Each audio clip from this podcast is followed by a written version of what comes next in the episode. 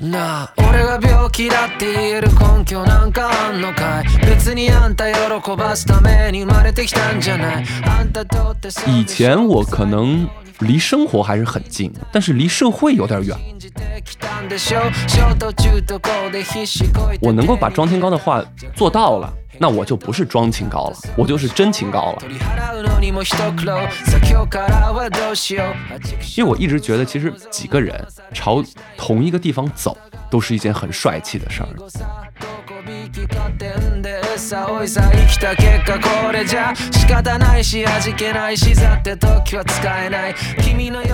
Hello，大家好，欢迎来到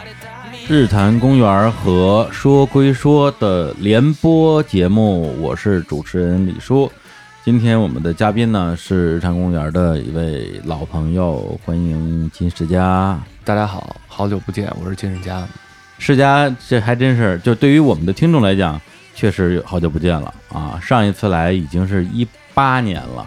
一八年的八月份，对，一共来了三回，你们换了三个地儿，哎，三个办公室都哎，你还真是为数不多的啊！除了我们主播之外，嘉宾里边现在有可能是唯一一个见过我们三个录音室的人。对， 哎呀，先恭喜一下世佳最近的两部新戏啊，都先后开播，一个是《河神二》，一个是。二十不惑是 吧？惭愧，惭愧，惭愧，惭愧什么？这么客气，惭愧，惭愧。这两期其实都拍了挺长时间的了。对，《河神》是从一八年快年末一直到一九年的四月份，然后《二十不惑》是整个夏天一直到秋天一九年的。一九年，对，所以感觉去年好像一年都在拍戏。是，去年是正儿八经都没有休息，一直在拍。中间我还说了好几次，说哎呀，我去探班啊，就是因为听说你们演员在剧组好像都还挺挺闲的， 我说去找你玩去，并没有，并没有很闲。哎、啊，比如说像你刚才这两个戏，它整个拍摄的那个工作节奏是特别快的吗？因为一个是等于说民国又是悬疑的戏，嗯，拍摄的难度上会麻烦一点，因为要搭景啊，有大场面啊，嗯有特效啊，就各方面。包括有动有动作戏啊，那《二十不惑》其实就是一个现代戏嘛，嗯嗯，所以说都是在城市里拍的，整个戏我们是在深圳拍的啊、哦。其实对于我来说都是一样的，哦、都是工作嘛，但是两个呈现出来角色的质感，我觉得还是完全不太一样。对，这肯定是不一样的。我特好奇，就是因为《河神》那个电视剧《河神二》，它本身里边有很多的特技啊，嗯，很明显是后期做的嘛，嗯，那在。演的时候，你是在绿幕前演的吗？有很多是在绿幕前演的，我也从来没有演过特技那么多的 戏。当时觉得哇，这是《复仇者联盟》， 好像、啊、对对对，DVD 那个蓝光碟的时候有看过，他们幕后好像是这么拍的，就、嗯、的确是很多没见过。嗯，特别是在绿幕底下吊威亚呀，很多时候都不知道在干嘛。说哎，为什么吊我呀？ 他们说说，哎，我们要拍个吊威亚。我说，哎，不是绿幕吗？不吊威亚，你把我坐起来不就行了吗？嗯，不不不不，他说是在绿幕里边，你是从上往下，我们能做到那个天空，但是没法做到把你从上往往下。 就河神这个戏，因为他要做很多创新的地方，嗯、那创新的地方就等于是之前没有人干过的事儿，嗯，所以等于很多时候都是摸着石头过河，就嗯、团队也是在摸索。嗯，摸索出一个怎么能够把这个戏拍的是别人没有拍出来过的那种感觉。嗯、聊两句河神啊，因为正好最近也在热播，这算玄幻，算玄幻吗？这也悬疑吧，悬疑对民国悬疑题材，它其实不是玄幻，它带点民俗啊，对，就是民间传说啊，民间传说在天津卫啊，对。我自己也在看，我从来不看我自己拍的戏，但是我自己也在 看，嗯、也在看的原因是什么呢？嗯、就像刚才说的，有好多绿幕啊，啊有好多特技的东西、嗯。我当时拍的时候，我都不知道在拍 什么。后来导演就跟我说：“你不需要知道。”的确，我也不需要知道，就把我吊很高，把我往下扔呗。 这该什么反应，正常人全都有。啊，对对对。 但我还想知道他到底是怎么一回事儿。然 后突然跟我说：“说你现在趴着。”我说：“怎么又趴着 了？”全都在导演的脑子里面。哦嗯、那我觉得你应该是看这个剧看的最爽的人。原来当时让我趴着是这么一场戏、 啊，对对 揭秘的过程。对对对对，当时我们拍 的时候就是，来来来，场务把它打湿啊！为什么？为什么把我打湿？那我想打湿就头发上弄点水嘛，啊，不行不行，全身要湿。我说为什么？说你进了水了。我说我从哪儿进水了？就都是问号。但是可能因为我看《复仇者联盟》，他们很多时候也是这么哎对拍的，对就都是这是样的，因为导演跟你说那个场景，他永远是他脑子里的那个东西，嗯对，所以说他也跟你说不清楚。他脑子里其实都是一些场景和分镜，对，其实我自己也有这个理论，就是演员就是一个工具，很多时候，对，就是特导别演的是工在具嗯类型片里面。当然，我们现在说，哎，演员的自我修养的时候是说我 要去研究他，呃这当然是一方面。对，但很多时候遇到情节，特别是这种戏的时候，演员就是一个工具，只要导演跟你说，哎，你往右边走两步，嗯然后蹲下，嗯，然后后会有一个东西飞过来，你就按照他那个去做嗯，就行了。这时候你非要跟导演说，那我你掰扯不清这楚，里边我是不是要加一点俏皮的元素？就讨厌了，就是因为有很多东西嗯，又要说到表演这件事儿，表演这件事儿不是一个一元的东西，就不是一个只有一种办法。嗯，比如说，我们只有靠跑步才能到终点，其实我们也可以骑自行车，也可以开摩托车，也甚至可以坐飞机，还是一个很多种手段可以去达到那个终点的一个工作。我觉得，嗯就这还挺有意思的。嗯，那那些游泳的戏是实拍了吧？它其实游泳的部分比较少，嗯潜水的部分更哦多啊，一点。对对对对，潜水，对，它不是游泳，它是潜水的对部 分。对，我觉得都是在水里扑腾嘛。本来我觉得应该问题不是特别大，因为我以前也游泳，然后有一段时间自己也挺沉迷于潜水这件事对，情，你是游泳运动员啊，我但是后来发现还是低估了整个难度，因为包括在水里怎么进行战斗，怎么战斗的漂亮，然后也是要绑威亚，啊，在水里绑了一在水里绑威亚，因为它需要做出那个冲击感来，就一下子噌就过去了，哦噌就出来。然后还有比较难的地方是水下置景，哦，就是在一个大池子里，置景部门、美术部门要弄一个景片儿，他们要算这个景片儿的体积，然后算浮力，它怎么才可以下去。包括后面最最最最难的一个部分就是拉着 V 啊，要从水下到水上，再从水上到水下，带速度的这么去做。他们想是想，比如说我这个三个人拉，那边四个人拉，啊这个就可以算出来。但是在摄影机里面呈现出来的东西，有可能高度不够啦，位置不对啦，嗯就反正挺辛苦的。等于和神整个剧组到最后二十二天是只有我一个人，啊其他人都对，因为其他演杀员青了都完成了他们的工作，因为水下的动作戏其实只有我一个人嘛，对对，我一个人拍了二十二天，就是拍是一方面，还有那种孤独感也挺。对啊，我们当时拍的时候，因为那就是一场戏，嗯他等于留了一个周期出来说，比如说十五天，嗯十五天之内把这场戏给拍了。所以说他并没有像平时那样有通告，就我今天要拍多少，就是啊看你能拍多少。啊，应该是每天都拍到你拍不动为止。。嗯，不好意思，我很少拍不动，一般是摄影师不行了 嗨，对，水下还是说白了比一般的拍戏要麻烦很多，因为我嗯记得我们当时拍了一周以后，那个水浑了。嗯它在水下的能见度就很低，就它拍出来的东西都很模糊，这就不行，就要换水。嗯但是那是一个十五米长吧、九米深的池子，怎么换啊？换水换两天，哦，就所有人等着呗，这两天。对，反正挺艰难的。我现在想想也挺难的，那时候嗯，那这个做后期相当于做了有很长时间，因为它等于完全是绿布，包括水里也是绿布。他们说这次尝试了电影都不太会去这么做的特技，做特技的人都知道三个东西是最难的，一个是水。嗯还有一个是毛发，还有一个是动物特别难。嗯这次河神里面全都做了。哦，还后来真我是就问他们，那人家海王是怎么拍的呀？哎，好问题他说海王是在陆地上拍的。哦，他们有一套程序，进去之后就会嗯让你像海水里的嗯感觉一样。那我说，就他们不是有头发吗？嗯就头发这个飘啊，怎么弄啊？他是怎么弄的？说都是牵绳儿的，啊头发上面牵着线，然后就有一个人在拉那个啊，线，就跟那个木偶一样，对拉你的绳儿，对，才可以做出这些东西。哇，因为他们的那个水下的拍摄难度，如果是实拍的话，是根本不可能的。嗯你一方面是实拍，还有一方面是实景，嗯你怎么把一个阿特兰蒂斯城做在海里啊？嗯，也就那些都是在地上的都是在地上的，哦，可能他们有一部分简单的是在水下的，但是比如说他们还在水里说话呢，啊，嗯对对，嗯那怎么说话呀？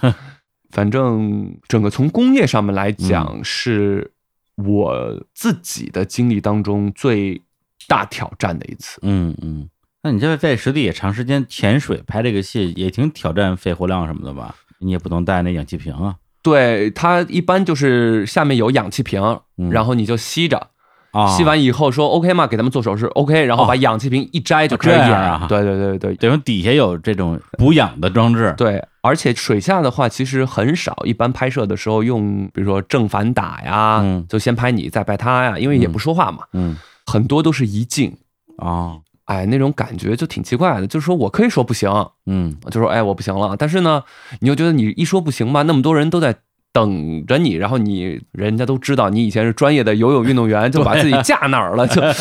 不能不行，那就来吧。来到后来，嗯其实有很多时候很多戏那一口气其实是挺憋的。嗯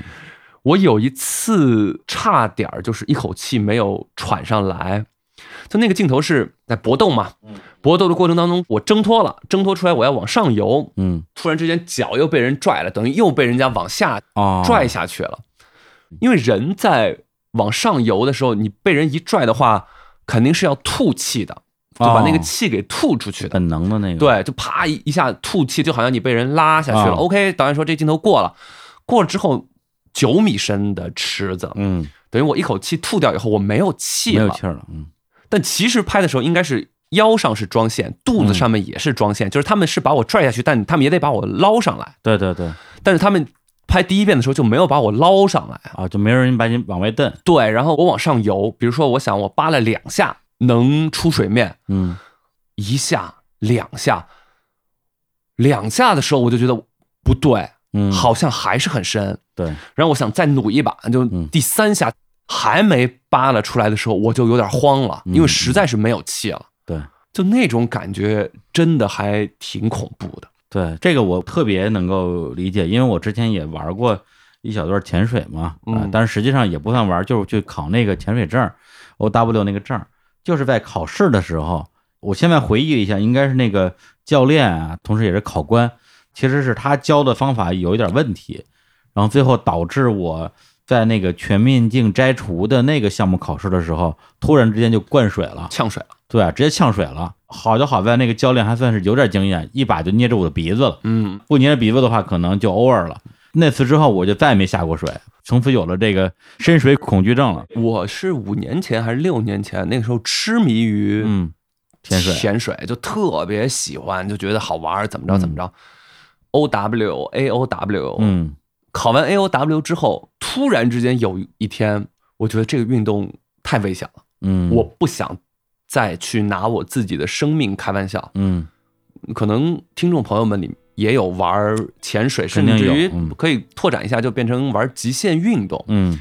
就这个运动吧，刺激、嗯好玩儿、未知、挑战都明白。但是你想，你等级越往上，其实说白了就是越危险，沉船可以这么啊说，嗯，洞穴啊，你包括跳伞，最近那个翼装飞移动行，飞行那个，这个就是你玩的时间越久，你玩的越拿手，你越厉害，那其实就是越嗯危险。嗯所以说，我想啊，算了，嗯，咱们就是还是作为一个业余爱好，反正发烧友他们那个，我觉得他们也是一种人生选择，对就他愿意挑战这种危险，对他也愿意承担这种风险。反正我二十刚出头的时候，真的是喜欢，就嗯全世界去哪到儿处潜水船潜呀、啊，你还沉潜过？船潜呀、洞穴潜呀、各种各样看这个看那个。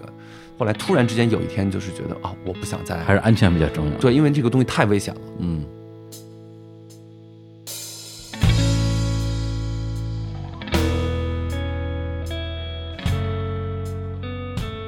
去年拍了一年戏啊，今年好像还没拍过戏呢。今年暂时还没有，对，上半年主要还是因为疫情原因吧，一直在家待着。疫情原因也有一部分，还有一部分是我自己也不太想拍了。为什么呀？嗯，没有什么特别好的剧本，或者是吸引我的角色。啊哦然后呢，对于我自己来说，我还是想拍电影，哦哦，但是电影院现在都没有开，对啊那电影肯定也拍不带起来，所以说就还是等等吧。我觉得其实也挺好的，这大半年吧，现在都有嗯大半年了。大半年了，大半年疫情，其实也挺像一个电影的。就比如说，我们当时说黑死病的时候，嗯嗯中世纪黑死病，嗯，我们现在听起来，哎呀，离我们太遥远了。但其实也就六百多年嘛，嗯，我们觉得哇，根本不可想象了啊！那时候到底是怎么回事儿啊？对，但其实你在想，现在二零几年，我们到二六几几年的时候，那个时候的人再来看我们这时候，嗯说这新冠全球多少多少人死了，然后怎么着怎么着，等于新冠比黑死病更可怕，因为它是一个全球性质的事儿。黑死病当时就是亚欧这一块儿嘛，嗯，它没有到别的地方去嘛。我就觉得哇，还真是啊！你写在历史书上，二零二零年对一一场瘟疫席卷全球，就不可想象。这半年的时候，我就一直在想，因为我们当然说活在当下，眼光放在眼前，嗯但其实偶尔你想，你别说六百年了，一百年前，我们那个时候大清朝还没亡呢，是吧啊？一九一一年亡的嘛，，对，你能想象吗？一百年前，大部分还留辫子呢，对吧？还裹小脚因为呢，咱们每次一说到所有的一些王朝吧，宋元明清什么的，老觉得这是古代，觉得清朝也是古代，明朝也是古代，但意识不到清朝离现在其实也就一百年出头。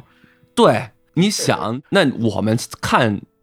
那个时候的人，嗯觉得不可想象。嗯那你想，都不用二一二零年，现在有网络以后，社会变得那么快。嗯二一零零年，八十年之后，嗯我们再来看日日坛公园是个什么，对吧？是个王朝的诞生的起点，是不是？百年老店啊，对对对对，就是还是我觉得站在历史上去看这件事情挺有意思的。或者你换个角度，比如说当时在一战、二战期间，这些年轻人，对，他们可能很难想象说，在过了二三十年之后，自己曾经真实生活过的历史会被拍成电影。对，也就是说，再过多少年，可能全世界范围内会有很多拍新冠疫情期间以这个为背景的故事。对我来讲，我觉得是很难想象的。站在历史的角度看东西，你就会觉得，哎，其实我们现在生活上遇到点事儿啊，嗯或者说是自己的一些小烦恼啊，人家说是历史的尘埃，可能比尘埃还要小一点儿，就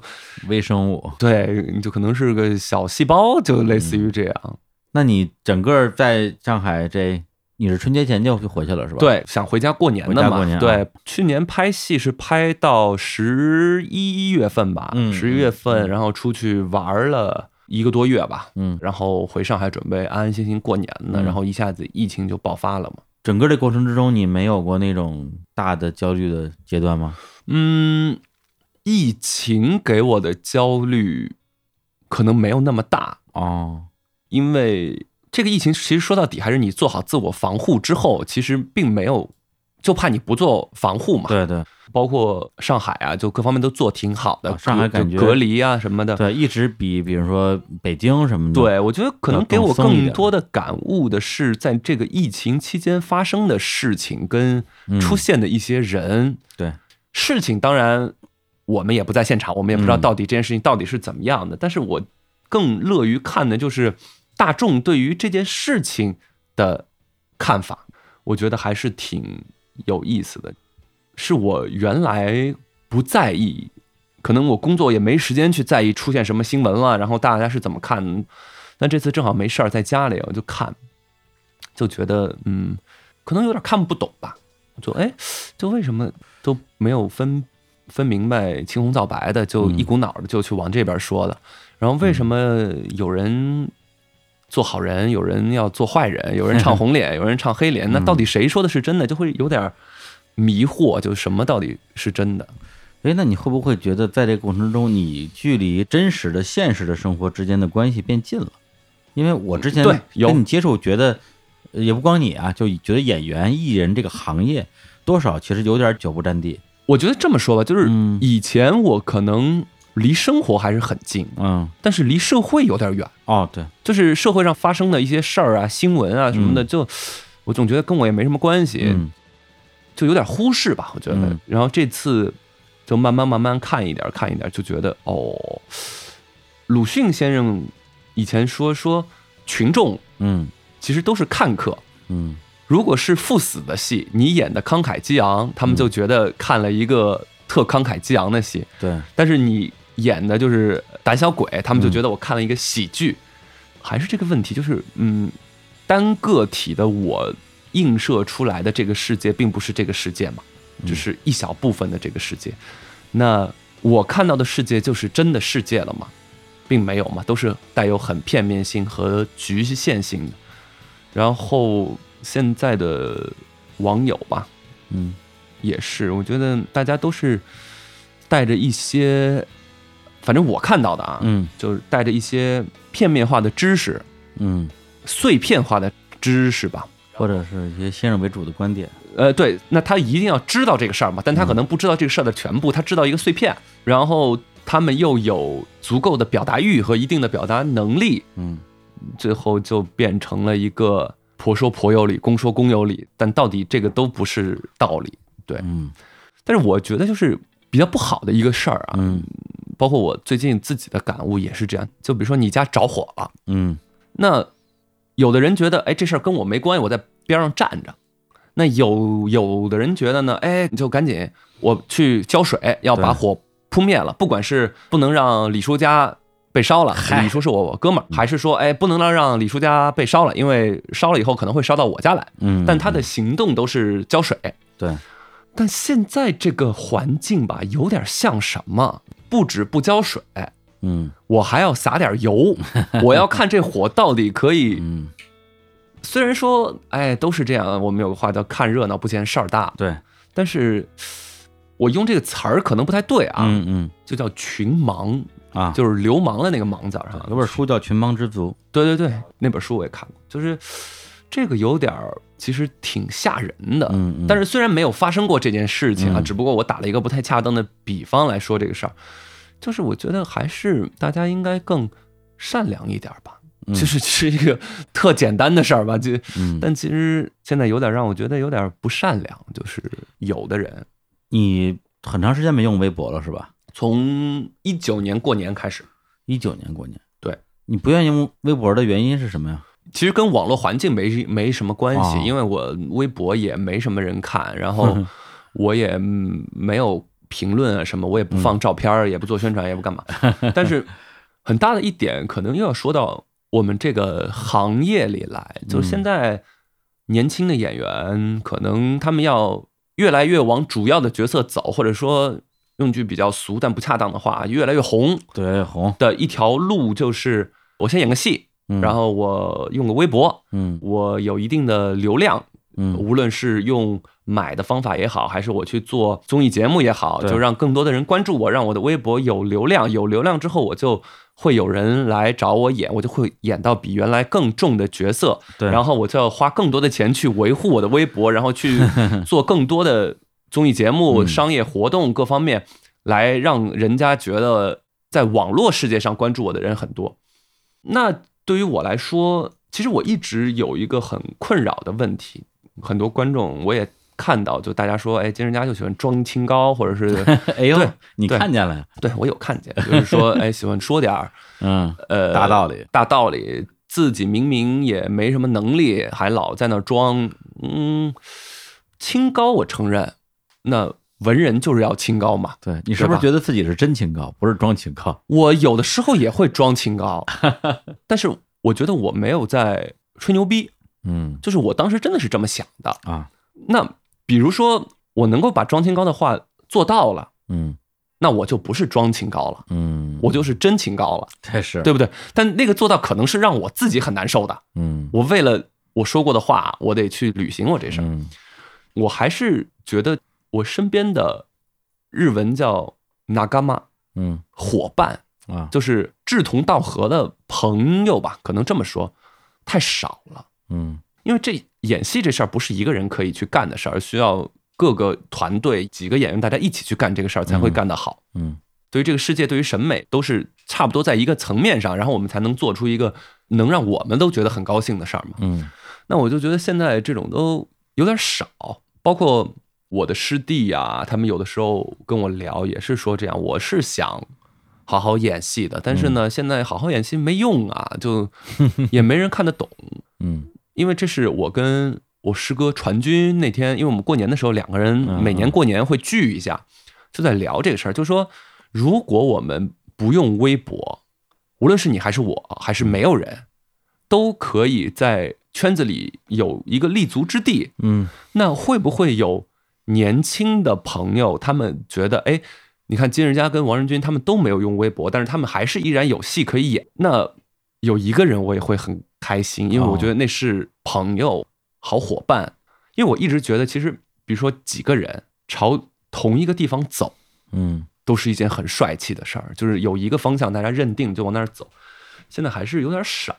但是呢，因为你知道微博这事儿，现在其实更多的是一个生意嘛，嗯，它牵扯到很多的环境，就比如说这次电视剧开播呀，对啊，人家也会说，哎，你发个微博呗，怎对啊么着怎么着你，得转微博啊对。但是我现在因为也回绝人家太多次了，所以人家也都懂，啊， 啊就是，说做宣传的话，不上综艺节目啊，嗯然后对，也不发微博，包括他们都会给我最低限度的宣传工作，比如说有这两个访问你是必须要做的，嗯，我说必须要做两个吗？说对，本来比如说有十几个，就只剩两个了。我最近听到的一个对你的评价啊，因为我最近也接触一些你们的业内人士，就是聊天嘛，我就问嗯小姑娘，我就说金世佳，嗯你觉得金世佳怎么样嗯？我这就做田野调查嘛，嗯她应该也知道我跟你认识，所以表达的我觉得还挺客气的。她是这么说的，嗯我觉得金世佳吧，就是有点太老艺术家了。他说这人吧，以后都会老，总有一天你会变成真的老艺术家。你说他着什么急呢？嗯就首先我不知道老艺术家的评判标准是什么，嗯比如说你老是喝枸 杞，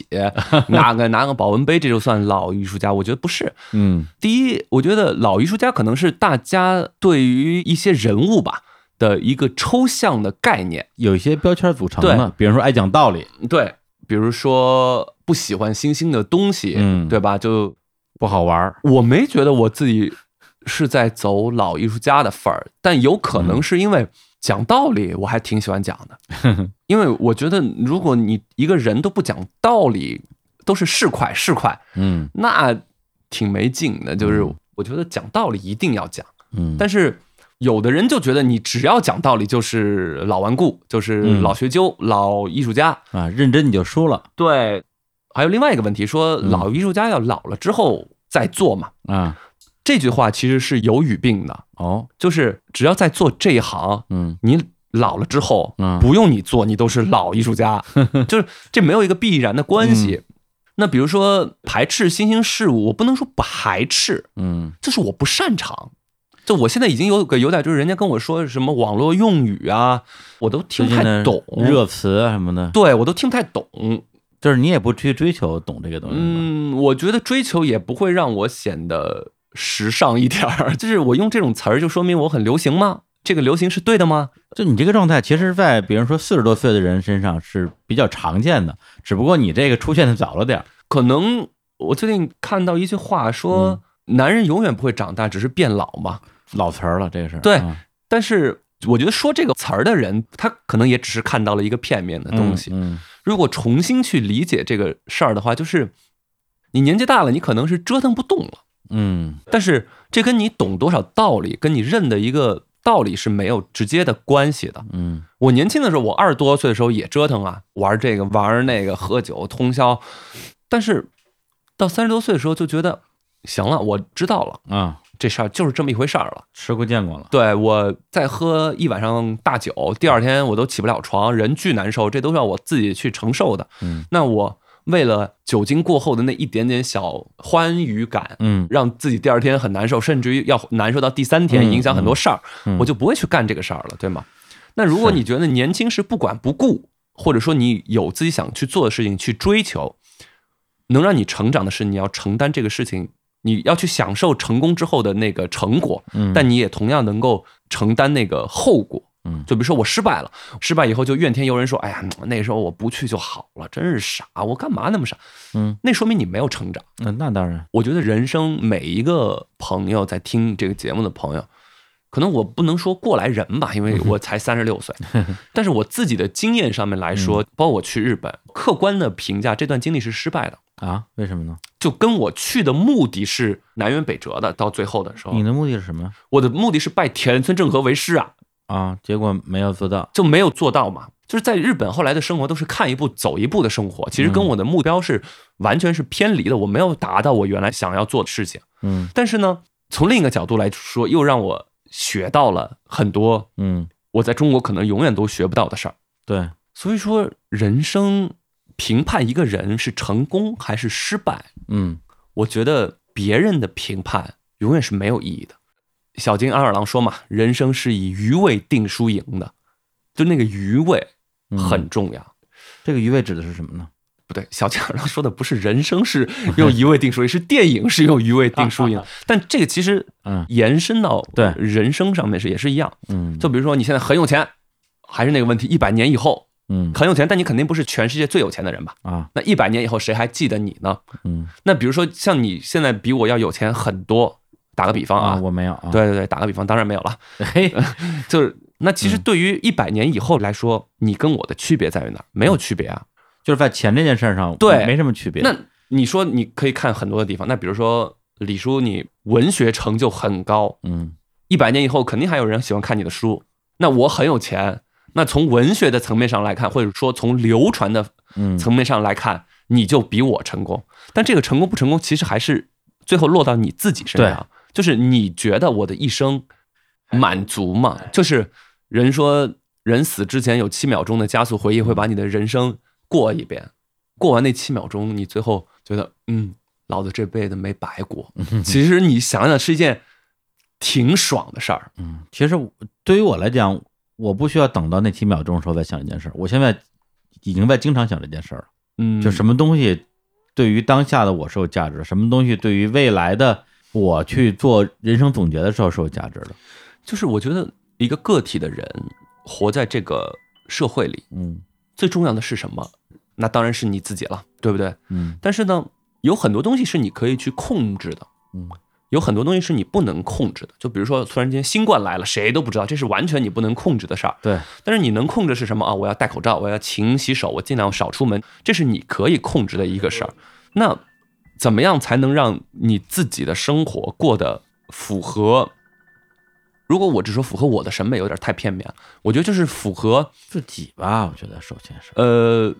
大部分人吧，啊那你不犯罪，对不对？啊，那那是对就是啊对以一对个对宽泛的东西来说的话，就是仁义礼智信忠孝。嗯我觉得那就老祖宗说的东西还是对的，嗯孝顺。你爸爸妈妈在你身边，你能去多看他们一会儿，多陪他们一会儿，嗯其实就是你力所能及可以做的一件，我觉得是对的事情。嗯像我在上海的时候，这次就抽了很多的时间，就陪我爸妈妈。啊，带他们去划船啊，带他们去郊游啊，因为不是一直有工作嘛，对对，没时间，我就觉得其实一般人觉得，哎，你也没跟他们说什么掏心窝子的话呀，也没怎么着啊。但我觉得一家人可不就是陪伴嘛，大家就挺高兴，吃个饭啊，哎，尝尝这个店大众点评说好吃，那个店说好吃，就嗯吃吃，然后把我的朋友，因为他们也希望有年轻的朋友，上海的朋友一起大家聚着。啊，他们也想见见你的朋友。对，就听听年轻人聊什么，跟年轻人喝点酒。我爸也喜欢喝酒， 对我妈也喝一点，就还是一个让他们觉得嗯在一起的感觉，嗯就我觉得挺高兴的。嗯这次的过程当中，我能感受得到的一个东西，嗯，就你说我做这件事情，我不知道他做的是对还是不对，嗯，但是我陪爸妈吃饭这件事情肯定是对的。那我现在的做事原则其实就是尽量去做嗯不会做错的事儿。那不会做错的事儿其实很简单，就是你身边的事儿。我觉得就行了，人生嗯也就八十年， 对吧？八十年，我那天在家里恍然嗯一觉得啊，可能我的人生就已经过半了。啊但是过半，说句不好听的，那还不包括到最后可能生活质量没有那么高的时候，因为谁也说不准到底是说会怎么样。我自己给自己画的一条线，其实比可能一般人更低一点儿。我的画的线是五十，那你抓紧啊，咱们是不是要二位数说话了？ 不是，啊不是只能活到五十，而是我觉得，就是以我的标准，我觉得过了五十岁就是老年人，就生活的质量就没生有活那么是高了。质量，然后你的体力、体能，你每天能做的事儿，你的工作强度，能不能玩得动，我觉得这些东西都会可能有一个分水岭的变化。嗯所以我从四十到五十之间这十年的我，我甚至可能我不愿意说它是个危机感，我觉得是一种紧迫感吧，会比较强。然后我现在也在可以说是利用这种紧迫感，让自己去做一些有价值的事儿。对，但是这个所谓什么叫有价值的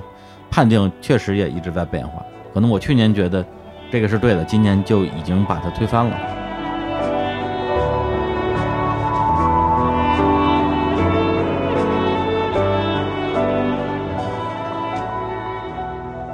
就今年疫情的时候，其实对我生命当中最大的事情就是我爷爷过世了，嗯挺突然的一个事儿。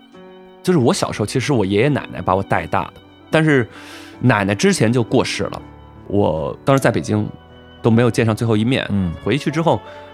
飞机停在虹桥机场，我不敢打车，嗯就觉得只要不去看到那一幕，嗯都是假的。嗯就尽量想把去面对这个真相的时间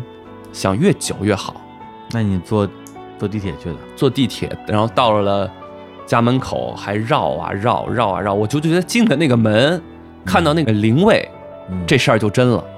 嗯我不想让这个事儿真，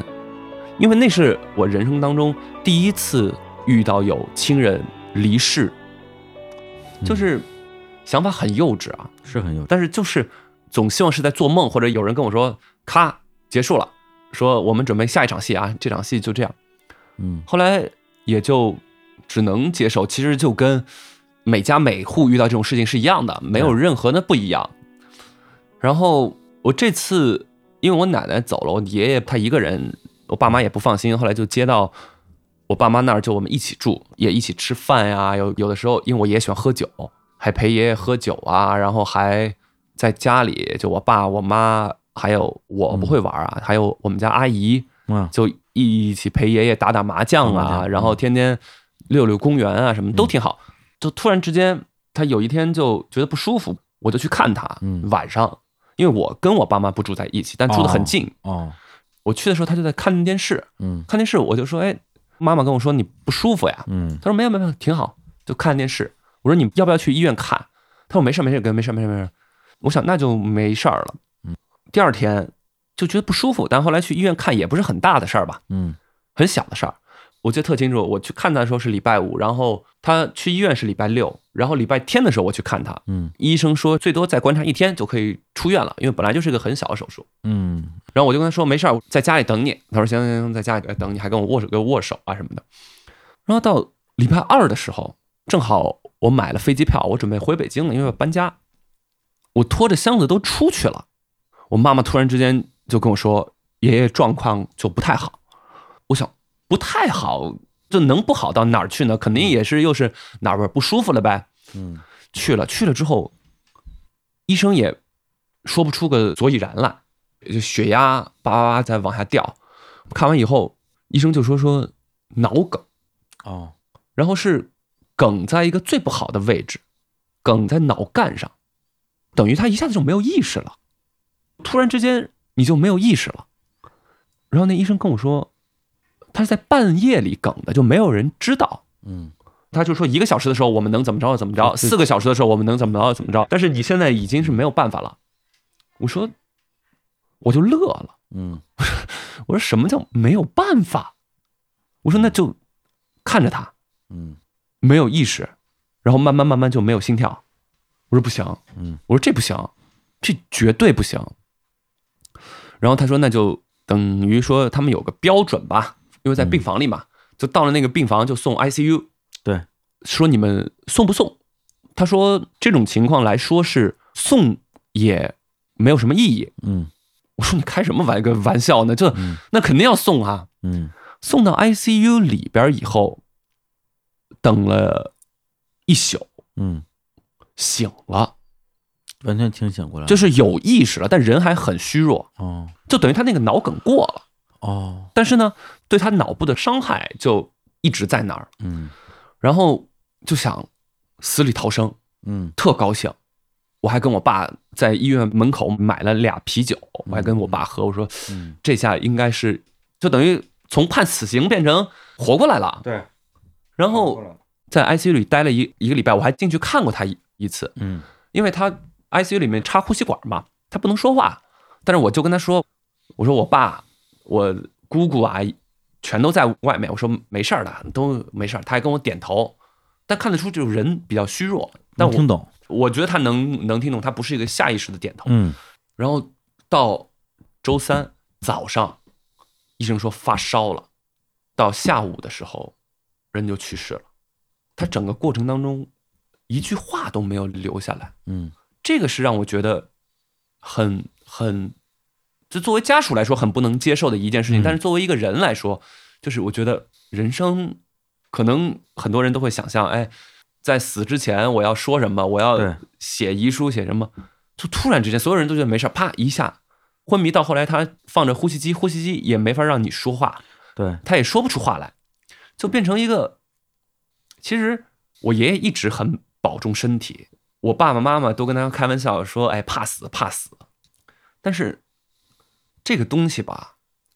你怕他就不来了嘛。他该来的时候是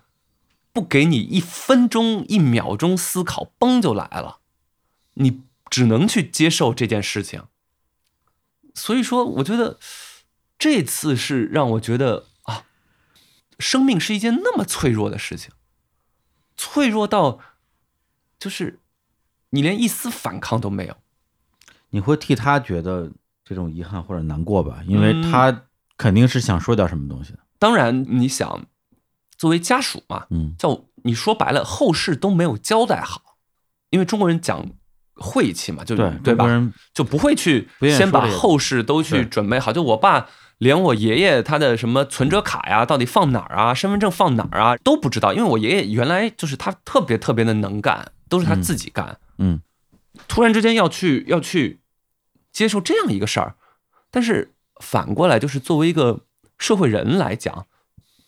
这是我特别不喜欢医院的一个地方。嗯就是我觉得是我的问题啊，就我对于医院的印象一直不是特别好，为什么呢？因为嗯，可能他们每天见生老病死太多了，对就是我觉得有点没有温度，就说说哎，你这个没办法了，嗯嗯就是。嗯可能也是我不成熟吧，但我觉得就是 直接就跟你说没办法了。我觉得这个是他们这个职业不得对不对面对的问题。这不是说哪哪个医生好，哪个医生嗯对不好，跟只这不过没关是就可能我作为一个不常去医院或者没有经常跟医院打交道的人，嗯突然之间亲人过世这件事情，就让我觉得有的地方，所以我主观上就不喜欢。对，像我有做医生的朋友，有时候我们聊天儿，他们说每年一到就是天气最热的那一两个月，嗯嗯就是嗯收户口本儿的时候，嗯我说什么叫收户口本儿啊？他说就是天气一热，老人身体就扛不住了呗。说的好像就是很很轻巧啊，但是我也并没有觉得说他这种说法是对谁的不尊重，因为这就是他们每天要面对的东西。对，我觉得这个是一方面，嗯还有一方面，我是在想时间，嗯就是我爷爷发病前一个礼拜，嗯，不用发病前一个礼拜，发病前一天都完全没有事儿，就一天的时间就变成这样。那比如说我们拍一个戏，一嗯拍就是三个月，三个月还算短，啊我和珅拍了将近五个月。就是我原来拍戏的时候啊，去吧，那三个月啊四个月嗯，去吧嗯，没事儿。那拍戏不就这样吗？嗯，但是你这两个月、三个月，如果家里有一个什么事儿，完全是天翻地覆的。就我以前太不珍惜时间这个事儿了，就把时间的事儿看得太轻巧了，就觉得嗨，我就反反正在工作，就拍呗，怎么着怎么着。但是我没有想到，就是短短一天就会给你你个人的人生带来如此大的巨变。因为人是年纪越小的时候越觉得有用不完的时间，对因为你的时间可以随便的去浪费，而且你浪费过程中不会有什么坏的事情发生。所以说，这也就是为什么我今年就一直没有接戏的一个原原因，因为我觉得我如果嗯，去下这个赌注，嗯也有可能是自己害怕，就是你时间的标尺变了。对，然后那个标尺变得就可能到我现在我还没有能够去适应这个卡尺。我觉得一去啊，三个月一百天，一共三百六十五天，一百天，我三十六岁的三分之一就是在这个戏里，那你要不去的话，你这三个月可以跟家待着了。跟家待着让我觉得更有生生活感。嗯，生活的质感，因为你在戏里你是去演另外一个人，你在一个陌生的地方去演另外一个人，就等于在另外一个宇宙平行世界里生活了。也是，主要演戏那个状态，每天好像除了工作，就没有什么东西了，对，基本上，而且一工下作班就睡是觉一天，嗯除了吃喝拉撒，嗯，然后那一天你过完，你觉得没什么，也就是说，你作为你本人金世佳这个人，对在这个三个月里边，其实你是没有生活的，对，没有生活，没有活着的某种意义上，就是对被抽离出来的，就我没有留下任何除了吃喝拉撒之外的痕迹，嗯，都是那个角色嘛。对，他这跟他其他的工作还不太一样，对，就比如说你做了一个报表，嗯哦，我今天做了一个报表，这是一件事儿。嗯，我明天又做了一个报表，就变成这两天我做了两个报表，嗯这是实打实的事儿嘛。嗯但是我们演戏其实是没有实质性的东西的，反正我跟一些演员朋友聊天儿，拍戏的过程基本上就是一个状态，就是你说这种永远在拍，拍完吃喝拉撒睡；还有的就是在等，等自己那场戏，在等的过程中其实也是干不了什么事儿。我小的时候嗯拍戏的时候，嗯老是等，不高兴了，天天让我等。那但是有个老先生嗯也跟我一起等，嗯然后等呢，那我就烦嘛，就走来走去的，干嘛干嘛的。然后那老先生就说：“说你着什么急啊嗯，？”我说：“不是，他们那么早叫我来，也不对啊拍我，干嘛呀是就跟人坐着，？”他说：“什么事儿不是先得等， 再能干的吗？”这是老艺术家。我说，我想说，但是，但是我觉 得这话没有错，我可以选择不干，我也不用等，嗯对吗？但我来了就得等着干。嗯，那我们说等着干活，不是先得等吗？对，等着干活儿也是你这个活儿的一部分。对为什么你要等别人？因为你没有别人重要啊。对，所以说我原来就一直会说说，哎，不要让我等啊，或者怎么样，我现在都不说，嗯，就是等也是我工作的一部分。对啊，就比比如说，我们说好一天拍十二个小时，拍十个小时，你把我叫去等十个小时，我也等，嗯那是我工作的一部分。嗯。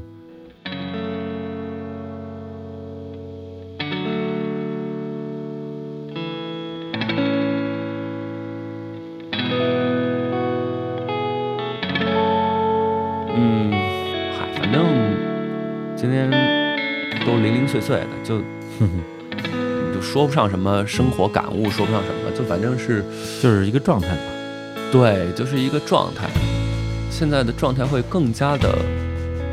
火气会更小，血性会更少。就比如说《河神》，有很多观众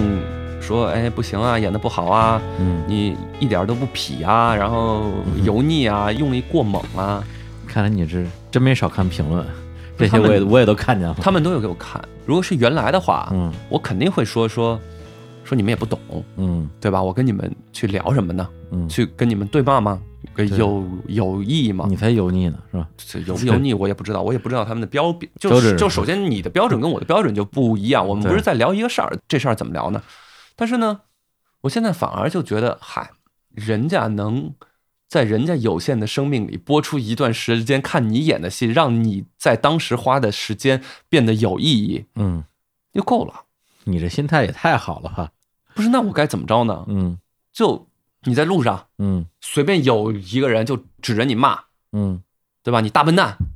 嗯哼，那你也跟他骂，你跟你大笨蛋，哎呦，真温柔，对真，慢不是， 就是，我觉得就是没有意义，就是这些东西吧，还是我们刚开始说的，就嗯一百年以后来看都没有意义。我只要觉得我当时拍的那五个月嗯跟我现在看出来东西，我觉得没浪费，或者是东西呈现出来的质量品质是超乎我自己的预期之外的。嗯对你自己得先有个评判。，对那我就觉得，那我自己演的呢，嗯，当然有的细节的方面可以演得更好，嗯更就我。一年前的演戏的我嗯跟现在演戏的我，多了这一年，经历了那么多事儿，经历那么多生活，看了那么多东西，肯定是不一样的嘛。对，但是你说，如果让我现在再去演跟一年前同样的戏，嗯，我用我现在的表达表达出来的，就肯定是观众们会喜欢的东西吗？也不是，当然不是。对，所以说这个东西是一个无解的一个东西，你就看开点，就这样。就有的人愿意把我们在演戏的事情归分到娱乐圈儿，嗯我从来不觉得自己是娱娱娱乐圈儿的，你确实不在这个圈子里，从某种意义上，对，因就为你就是一个干这个演戏这个活儿的这么一个人。对，有的人说，哎，你们呃演员都是用老话说叫下九流嘛。嗯我我我不觉得，从西方的审美来说，嗯他们的文化体系来说，演员是神的代言 人，对不对？嗯，就我们是传达审美的。嗯嗯你为什么看烂片？这个时代嗯为什么会有这样的东西？因为这个时代也需要他们表达这样的东西，所以我们来表达。那你碰到黄呃黄金时代，是，那就是佳作辈出，就所有的在艺术上出过成绩的年代，不是说啊就电影好，嗯别的都不行，肯定是电影也好，绘画也好，音乐也好，文文艺艺复兴嘛嗯文艺复兴的时候，你包括其实香港八十年代末九十年代初的那个时候，嗯那么多大明星、大艺术家，那么多好的东东西可以出来，这不是一个可以抽离出来单独干的事儿。对对，你不在那个黄金时代，你怎么办呢？对，那你看现在的音乐，你做音乐的，嗯现在的所谓的本土音乐，嗯所谓的本土文学，嗯，有好东西，但肯定是不是在最辉煌那个我时觉得期吧很是因为我们现在所有的评判标准都被网络社会给冲击的七零八落了。嗯所以说我们不能你说的好就是好嘛，对不对？但是原来我们是有一套完整的这个东西，什么叫好的一个标准？这是一个过程，这是由网络时代，特别是进入社交网络时代，这种自上而下的审美，到现在自下而上的审美，所以现在经常说下沉市场，我们要去赢得下沉市场，什么意思啊？不就是要自下而上吗？就是网络时代带给我们很多特别好的东西，嗯但是我觉得就是带给我们最不好的东西，就是说人都不是以一个实体出现了，嗯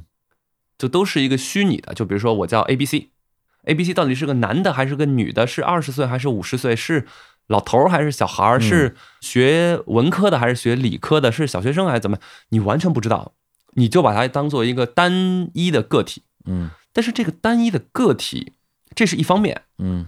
破坏力更强的是是虚假嗯，假的东西，这是更可怕的事情。而且各行各业， 就是当假的东西把真的东西给驱逐出去的时候，就比如说，当你一个人去猴子岛上，你明明是一个人，嗯但猴子让你做奴隶的时候，你跟人就没关系了，嗯，对不对？因为那是猴子王国的对法律，对，所以说，对于我来说，其实我们一直，包括我身边的朋友，我们一直在寻找的是一条我们都认可的评判标准。但就目前而言，可能我们的认可的评判标准跟观众的，或者说网络上，对的这个观众观众是的打引号的，对对对，这就个观众所打谓观众，对，它是个抽象的概对概念，就是说所谓的观众标准还是挺不一样的，嗯而且特别是网络上比较讨厌的是什么啊？就嗯说实话啊，就它都是情绪，它都是在宣泄一种情绪，对，然后他是这样就的觉得我说你不好了，嗯那个人就会好，嗯哼哼就特幼稚，你呃你知道吗，就跟小学生考试是个似的，之前有一个说法啊，就是说现在网民里边有百分之多少的人都是中学学历之类的。我觉得这个呃是一种说法啊，让大家觉得说为什么网上会有这么多的戾气。但是反过来，我现在甚至会有一种感觉，就是大家就那些上过大学的人，甚至是所谓高知人群，上网之后会感觉我不像个小学生一样跟人吵架，就不知道该怎么发言了，会有这种氛围。就是其实我不排斥，我真的不排斥。嗯，因为他们在骂跟我也没关系。对，但是呢，我总觉得就是劣币驱逐良币以后，或者说是只是宣泄一个情绪以后，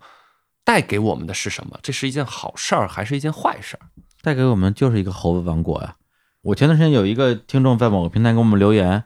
揪出了节目里的一个知识性的小错误。当然，那节目是三年前的一期老节目了，后边就是一堆脏话，我的感觉是有点儿哭笑不得。我就给他回了一条，我就说：像您这么有学问的人，我不相信您在生活中跟人也这么说话。就是我挺纳闷儿的，对您哪来这么大火气呢？就我觉得还是就我刚才说的，嗯是碎片化的道理。嗯就好像我记得我上次来这儿说古希腊，啊，你后来给我发微信嗯说有个听众说古希腊是有喜剧的，有喜剧的，如果你这么说，教科书上可以说啊，对啊，古希腊是有喜这个剧是的，这个事儿，咱俩当时讨论过。但是但是，是你看过那本书吗？嗯，那能够称得上是叫喜剧吗？跟我悲剧去评的，就是比如说我们呃表演，所有人说，哎，斯坦尼一个流派，布莱希特一个流嗯派，梅兰芳是一个呃流流派，这是在中国我们大家都认同的，嗯，等于像公理一样，有三种表演流跟流对派，，但其实西方根本就没有这么一说，嗯那你就能说这个分法是错的吗？嗯，我觉得也不是错不错嘛，在于个人的理解。对，就比如说，我说了一句话，你说你的话是错的，嗯好，那请问为什么错了？嗯，你都说得出来，我觉得哎，我受教，嗯嗯，谢谢，我今天学到知识了。对，但是你老是咬文嚼字的压着一个点嗯来跟你没完没了，嗯，那个词儿叫什么？我前两天学的杠精，嗨是不是？刚学的可还哎行，这词儿可流行了有个三五年了。嗯，就挺有意思的。我觉得就是，嗯，他要刷他的存在感，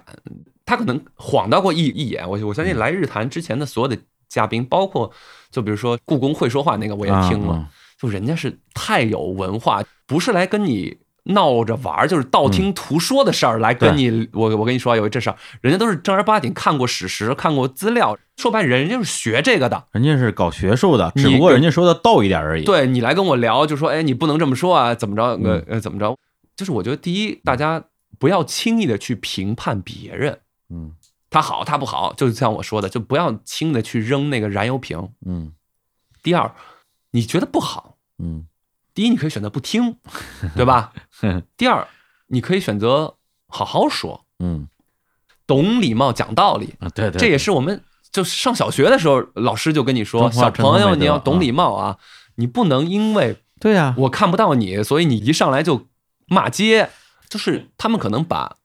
虚拟的世界看得比，因为在那个地方待的时间太长了，嗯，对对对，他们对觉得就是对那个世界才是更重要的世界，现实生活就这样了。有可对能嗯现实生活我可能也没有什么希望，也没有什么动力，反而是我在网络上煽动一些什么东西。或者是做一些什么嗯事情会得到更多的关注，这就是我对存在的意义。或者说，在这个大的社交媒体氛围，在他们看来，这就是一个网络游戏，谁能杠赢，谁就是这个游戏里边的胜者。绕了一圈儿，还是最重要的一个问题，就是说，还是希望大家更多的回归于现实生生活，看看你就我对刚才说身边的人，多关注身关注自己，对，关注关注身边的人。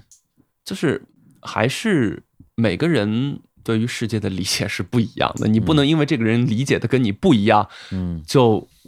去说他说的是不对的，你也不能因为就像刚才说的，就讲道理，我说这个道理是最基本的，但是你没有做到，然后你就说你这人怎么老讲道理，对因为人都这样，你被踩着小尾巴了，你你就要反咬人家一口。对，而且只要你不讲道理，想怎么咬都能咬他。我切，对我上道理说不过你，我就说你讲道理这件事儿，对是是吧？就说你凭什么跟我讲道理？讲道理你谁呀、你？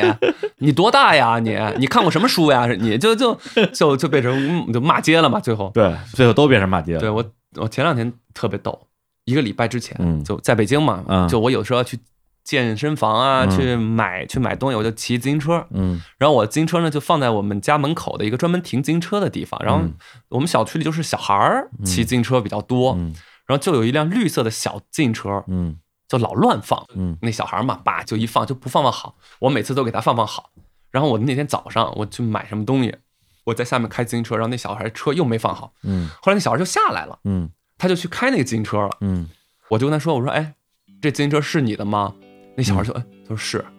我说你下次别那么乱放啊，好好放。他说好。那我就想这事儿我跟他说过之后就好了嘛。嗯然后那小孩就开他的自行车，嗯他一开，他说我俩胎都爆了。嗯然后他就看着我，嗯，我说不是我扎的， 就我很怕他会以为是因为他没有把车停好，所以我把他的胎给扎了，你知道吗？不是多大小孩啊？呃六岁七岁吧。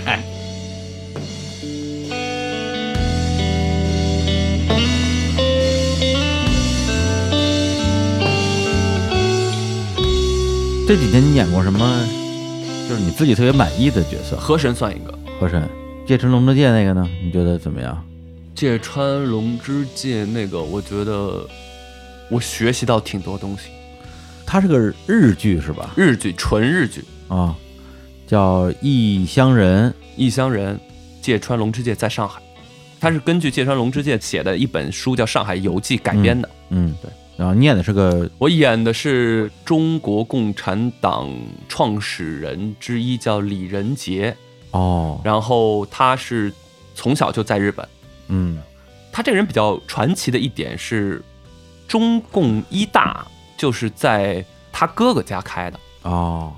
他们不是有几个地方嘛？上海、湖南，嗯然后北京哪儿哪儿，都到上海来开，一共来了十一个人吧。嗯他是上海的代表，他们基本上每个人都是属于出类拔萃的，在当时那个年代里的知识分子，学贯中西的大知识分子。你说学到很多东西指的是哪方面？工作方面、工作状态，然后专业的程度，然后他们拍戏的方式，就是跟国内还是挺不一样的。日本演员是吧？对，哎，这整个组都是日本的，整个组都是日本人。然后我还交了一个好朋友，就是演芥川龙之介的，哦叫松田龙平。 哦，后来去年新冠之前、嗯去东京，还跟他一起见面了。然后他还带我见了他的好朋友，也是我嗯，特别喜欢的一个歌手、野田洋次 郎。我就知道你要说这个，跟野田洋次郎还喝酒聊天儿。我 那说啊他肯定喝不过你没有没有没有没有没有，就是聊嘛，啊就是我们那个啊，喝酒、不是不是啊拼酒，不是拼酒，，对，啊就是大家聊天不儿。是跟淼叔喝酒，淼叔喝酒是又能喝又能聊又能熬，谁谁能跟他喝？跟野田洋次郎说就说，哎，我很喜欢你啊，你的那个歌儿，网易云音乐付费我都买。然后你在北京凯迪拉克中心开的演唱会我也有去，你还请我去了呢，我请你去了吗？你请我去了，你你给我的票啊，后来遇到那个青年老师坐在我们后面嘛，你还对，啊记不记得？咱俩还被偷拍了啊对发到对对微博上去了，野田洋次郎哎真的帅，啊，就是那种又帅又有才华，就是我觉得不是说那那种喜欢，嗯就是嗯嗯嗯嗯羡慕。曾几何时，我年少的时候，我想成为的人就是这样子的人，啊是就是生活的很洒脱、很嗯肆意，想喝酒就找朋友一起喝酒，喝嗯完酒就开始弹钢琴，就开始唱歌，就开始创作，就做音乐，又会说英文，音乐做的又好，然后又自己有乐队，自己又一个人 solo，然后就哎，就什么都厉害，不是你这个说拍这戏有很多收获，最 后收获到这儿来了，人脉也是一种收获呀，那当然了，是是，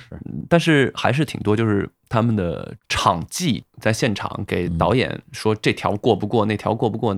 的场记，嗯是个七十多岁的老太太，嗯，她拍一天她不喝水，为什么不喝水？怕上厕所的时候还要拍，她会错过。这也太拼了，这个。然后那个老太太他们说是日本非常非常有名的场记，哦，好像是给黑泽明啊什么他们都做过场记，因为年纪大嘛。场地之王，然后其实现在拍戏场记都是用 iPad，就是它有一个东西可以弄，嗯但他不会用，啊他就用手记，然后手上拿个秒表啊就在那儿记。然后他们因为是 NHK，等于说是国家电视台的戏，嗯就他们经费也不是很充足，嗯然后他们在中国。剧组怕他们水土不服，嗯就跟中国的制片方跟他们说的要求就是说，说只能给他们吃在日本也有的东西。哦，那挺他们挺逗的只有那么点儿钱，嗯，日本也有的东西就是什么呢？蛋炒 饭。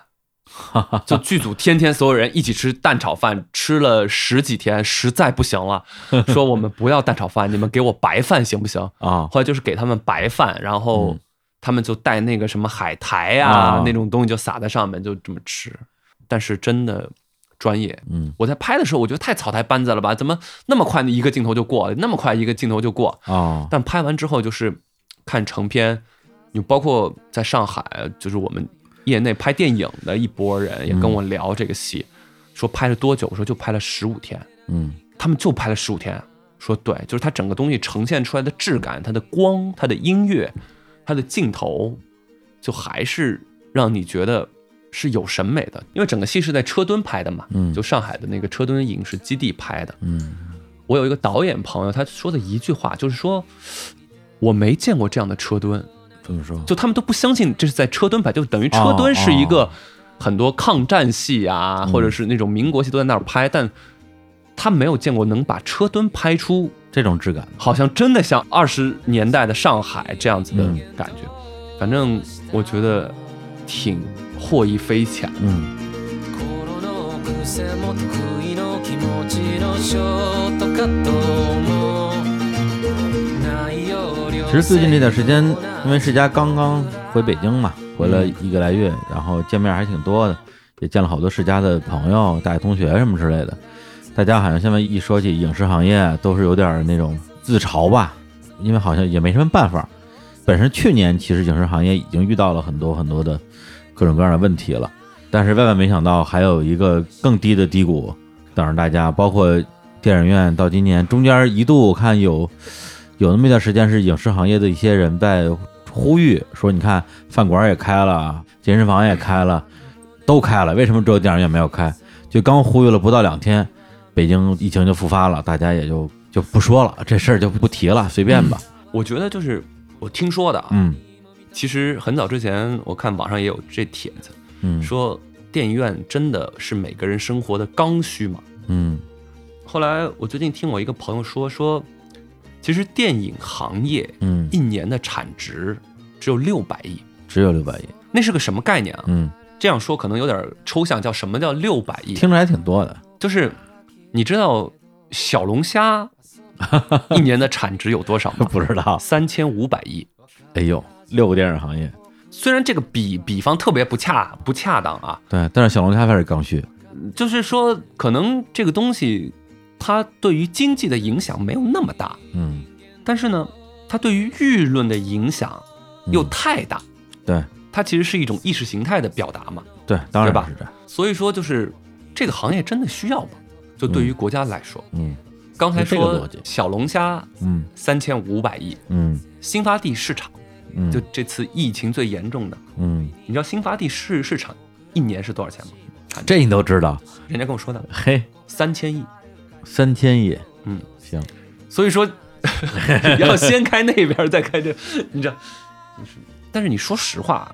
到后来就还是我一直在说的一个事儿，就是我们原来学表演也好，包括有的导演学导演、学编剧、学摄影、学灯光，都不是为了学生意去的。嗯，但是呢，现在越来越像生意。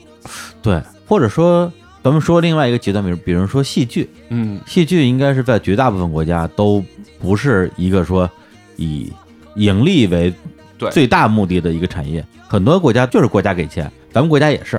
咱们国家很多的剧团如果没有上面的扶持的话，嗯他绝对是养不活自己的，因为对他才能卖几张票啊。但为什么他这个行业存在呢？就是因为我们需要这个东西，我们需要艺术，那国家也愿意出这个钱，它的存在价值在于这个地方。其实说到后来啊，还是那一个问题，嗯就是标准。嗯就比如说我们现在叫大数据时代嘛，嗯什么东西都是数据给你分得清清楚楚的，呃什么年代的人喜欢看什么样的戏，这个年代的人喜欢看什么样的东西，然后这个东西播出出来之后，收视率是多少，点击量是多是多少，流量是多少，都特清楚。其实我做演员，包括我演戏。就一直聊表演，人跟人家说你也只会说不会做，你也不怎么样。然后包括拍电影，嗯拍戏，其实只是我身边的朋友们，我们都是这一个共识，嗯就是说一个东西只有一个声音，这肯定不是一件好的事情，嗯，对吧？或者只有一种类型的对，就比如作说品出来，嗯嗯，我自己喜欢的一个状态是寻找知音的一个状态，嗯比如说别人都喜欢红的，我这儿有一个蓝的东西，嗯嗯你看看，哎，红的人肯定就说，哎，我不行，不行，不行，不行，不行，不行。但是呢，希望会有人嗯觉得，哎，这蓝的也还行啊。嗯那当别人还在放红的的时候，蓝的出完之后，我又出了一黄的。嗯那之前看过我放蓝的的那些人就觉得，哎，这哥们儿还挺有意思的，嗯，他们就会来看我，对吗？对，然后我又放了黄的，那也会有人会喜欢。嗯那但肯定黄的啊，这是少数人嘛。啊，因为我们在做的一件事情，肯定是少数人会喜欢的事情嘛。那大多数人的东西就是一个说直白，就是我谄媚你的一个事儿嘛。嗯人家永远喜欢听好话，但我还是希望就是这么一个慢慢慢慢寻找一些之一，观众，嗯或者是志同道合的人，哎，我们也喜欢这样子的，能不能这样？那比如说，除了我之外，有个有一哥们儿就拿一黑的出来说，哎，我喜欢黑的，那会有喜欢黑的人，嗯这样这样就不会变得只有一种声音，一种声音太可怕了，就我必须要去干这事儿，或者是一种审美，对，只只有有一一种种审美审美。就比如说说，我就喜欢山水画、水墨画，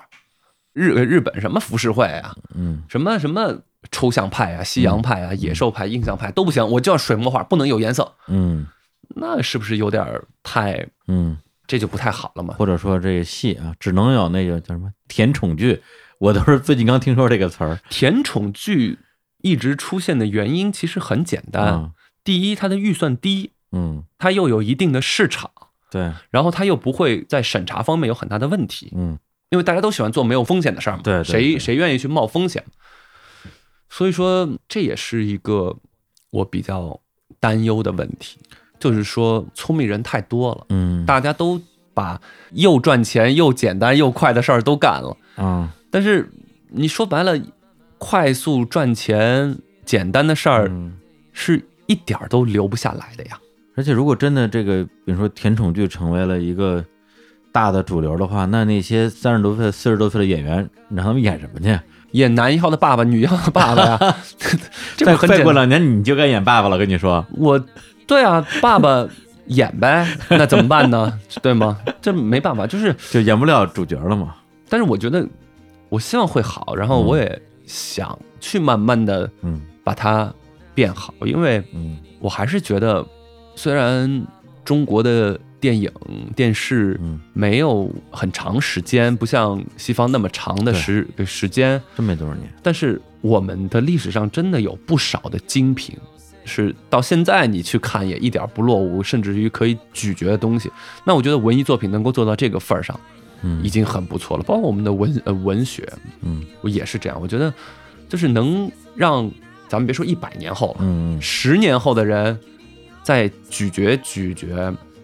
比如说一首歌儿啊，嗯或者是一个小说儿啊，一个电影啊，一个电视啊，甚至是一个舞台剧啊，嗯，这其实是一件，我觉得我做这个东西的意义就在这儿。所以你从个人角度作为一个演员，你还是最看重的是你能够留下些什么样的作品，但大家对能吧记住的东西对，吧？因为这对于我来说也是我做这个工作，好像我说时光逆流最后七秒钟的时候，嗯，我觉得哎，我还演过一个这个，还挺好的。那时候演的还挺开心的。我做了一些别人没做过的事儿，也做了一些我自己曾经不曾做过的事儿。我觉得哎，挺高兴。那行啊，你还要怎么着呢？翻了天了，让你是吧？遊ぶように切れたらいいのにな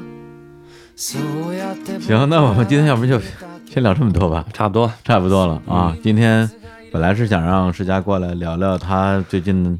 经历的一些事儿，拍戏什么台前幕后，结果讲了一期的 道理。对，看 哎呦，大家，我不是在讲道理，是李叔一直一直在引引诱我讲道哎理。对我其实是特别想让大家，对吧？李叔现在也厉害了。 啊我操刚刚回北京的时候，啊！叫李叔来吃饭，然后那时候我们师哥廖凡也、也在，我介绍我说、嗯这是我师哥柏林呃影个影帝呃廖个廖个廖凡，我说这是我哥们儿李志明，嗯，当烙的 number one 的播客。哎，然后师哥说什么是播 客？没有，当时特别逗的在于说，首先他肯定不知道什么是播客，对他应该不知道，但是他听说 number one 这事儿吧，对对对，有点儿不知道这个水深水浅，对，然后说哦哦 number one number 厉害 one 厉害啊，然后就说这人到底牛逼不牛逼啊？ 判断不出来，就然是后那种表 情然。后我们那天喝酒，李叔就喝嗨了，喝到半夜四点钟。第二天我看到给我发哎，嗯不个不，微对信别说了，别说说，了，哎，别说了，别说了，别世说了，别说了，世家别你说拿我当兄弟了。 靠，嗯啊，不是，他说世家你拿我当朋友。我想，哎，咱俩不是朋朋友，那是啥？我还叫你来喝酒干嘛？就你们北京人的思不维，是因为我去之前我不知道什么局，就朋友喝酒的局啊，还能还能有什么局？你们呀，就是做记者行行业时间长，就是把人的身份永远放在第一位。哎，不，从永远人跟人是平等的，就大家都是一个，我从来不会觉不会在不是剧组觉得这谁谁谁就跟我不一样。你要说这个，那我必须得反驳一下了。这个问题不是因为我当记者怎么样，而是老实讲啊，就不是说我，而是我身边经常跟所谓的艺人打交道的人，大家会有一个共同的偏见，就是别拿艺人当普通人，因为绝大部分的艺人都不拿自己当普通人，无论他本身怎么说，他心里不这么想，那他这个艺人做成功吗？很多情况下跟成功不成功没什么关系， 他们的自我认知是那样的。对，就是还是我觉得艺人或者是任何吧，嗯，你前提你还是一个社会人嘛，你也有家嗯庭，你有父母，你也有社会关系，你也有好朋友，你也怎么样，嗯就大家都是一个社会性质的一个人。嗯然后我们俩成了朋友，我能把你当朋友，不会因为你李志明。是门头沟医 师，所以我跟你当朋友，对嗯吗？我就是觉得，哎，咱咱俩喝酒聊聊天儿，我老是跟人聊看什么电影啊，看什么嗯演戏啊，聊表演也挺无聊的。我也想找个人跟我聊聊，哎，你最近嗯遇到的人、遇到的事、遇到的事情，保不齐我下个戏我就想要演一个什么人，正好你跟我说，我不说，哎，你还有那谁谁吗？我想见见他，或者怎么样，就是嗯因为你见的人多嘛，肯定比我要多得多得多。会让我演戏会有一个更好的图书馆，或者说更好的仓库，但但不是说我跟你喝酒是有目、嗯对啊有有目的这的、个啊，太功能性了吧？不是，就是说问题，是咱俩也没聊过这些东西，就是咱俩在一块儿不就是每次都就我觉得就是还瞎聊是的嗯可以感觉我跟你聊、呃聊天儿，不是说我今天要把你喝高兴了，让你聊高兴了，然后下啊啊啊次就是带功利性质，对我觉得对这对对特没劲。是是，所以这也是你传的饭局，我还挺愿意去的原因嘛，就是它气氛的确是那个气氛，就没有人跟你聊什么乱七八糟的事儿嘛，因对，为就没有人没话找话，那可能如果是一个没话找话的人，就也不会出现在我这儿了。对，因为我几乎这几年就没有去过超过五个人以上的饭局，因为我不喜欢看那么多人，看那么多人我就烦烦吗？烦，特别是人一旦超过某那一你个走数在之后，那马路上怎么办啊？啊不那么是多人，那饭局你你不得跟人聊不聊？是就是，我觉得有的朋友就是新的朋友也挺奇怪的，他总说说，哎，你介绍一下呀，或者怎么着？那当然介绍是必须的，嗯，但不是说今天谁谁谁在了，你就去陪他聊，没有这回事儿。你不想跟他聊就别跟他聊嗯就行了，就你怎么舒服怎么来，这才是放放松嘛，跟休闲。那我们嗯出来喝酒聊天儿，不就是放松休闲嗯嘛？我还想着，那当然。中国饭局文化、酒局文化是有这个呃对呀、文跟你说的文是化在你的局，别的局可不一定是那但样是的，但是是对于我来说，我还是希望纯粹一点儿，就是朋友之间，因为嗯就比如说廖凡，我师哥嗯，每次跟他聊，他都会教育我，或者说是指点我，我也都嗯特别愿呃愿意去听。所以说，哎，师哥怎么着怎么着怎么着，其实我是比较喜欢跟比我年纪大、比我阅历大的人一起。喝酒交流，我觉得能学到很多东西，或者说是我还蛮吃这一套的，就是嗯有的时候吧，我觉得这还是一个礼貌，真的。我有时候看我们一些小师弟啊什么的，就比我小十岁，啊那些小师弟就，这不能叫社会吧？我觉得就跟谁都熟的那个样子，嗯但对其实明明不熟，就很想跟他们说，我说我说千万不要这样子，人家是长辈，你不能这么跟人家说话或者怎么着。但是也轮不到我说，对所以说可能就是很多时候就被人的印象就是说，哎，这人就是老老艺术家。但是我觉得这跟老不老没关系，这是嗯老就是想教别人做人，因为你做的不好嘛， 对吧？你做的不够嘛。当然，我也有很多不够的地方，嗯我也一直在嗯这个地方，我上次这话说过了，或者是怎么样，是也一直在反省。但是我还是希望大家都能在一个懂礼貌、 讲道理的一个嗯环境下，大家在聊天儿就会比较有意思。过来一小师弟，你跟人说你的自行车停的不对 啊，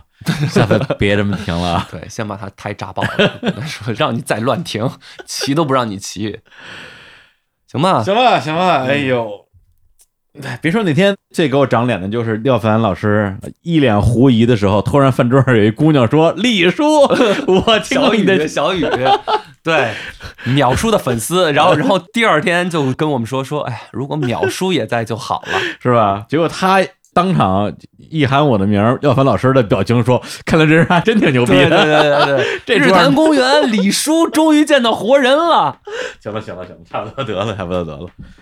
好吧，那行，那今天就先聊这么多啊。对感谢世家做客日坛。哎，最嗯后放一首我哥们儿的歌呗，哎哪个哥们儿呢？野田洋次郎啊，我操！不是你不是说比不要老跟谁就装熟吗？那得装一装，不是喝过酒就是哥们儿啊！我特别反对这种。喝过酒就是哥们儿， 我操！在日本喝过酒就是哥们儿。行吧啊，谢谢大家。啊，呃哪首啊？就是为了新冠疫情写了一首歌，我觉得还挺好，哦就公益充满歌曲啊充满希望的歌。好的我觉得好还的，挺好，行，那我们就放这首歌给大家。嗯，那说再见，拜拜拜拜。僕には戻りたい明日があるから僕にはまた会いたいあなたがいるから僕には言えてないありがとうばかりでまた会えたその時は覚悟していてよ朝まで何でもない日々が何の気なくすぎるなんてことない僕がアクセク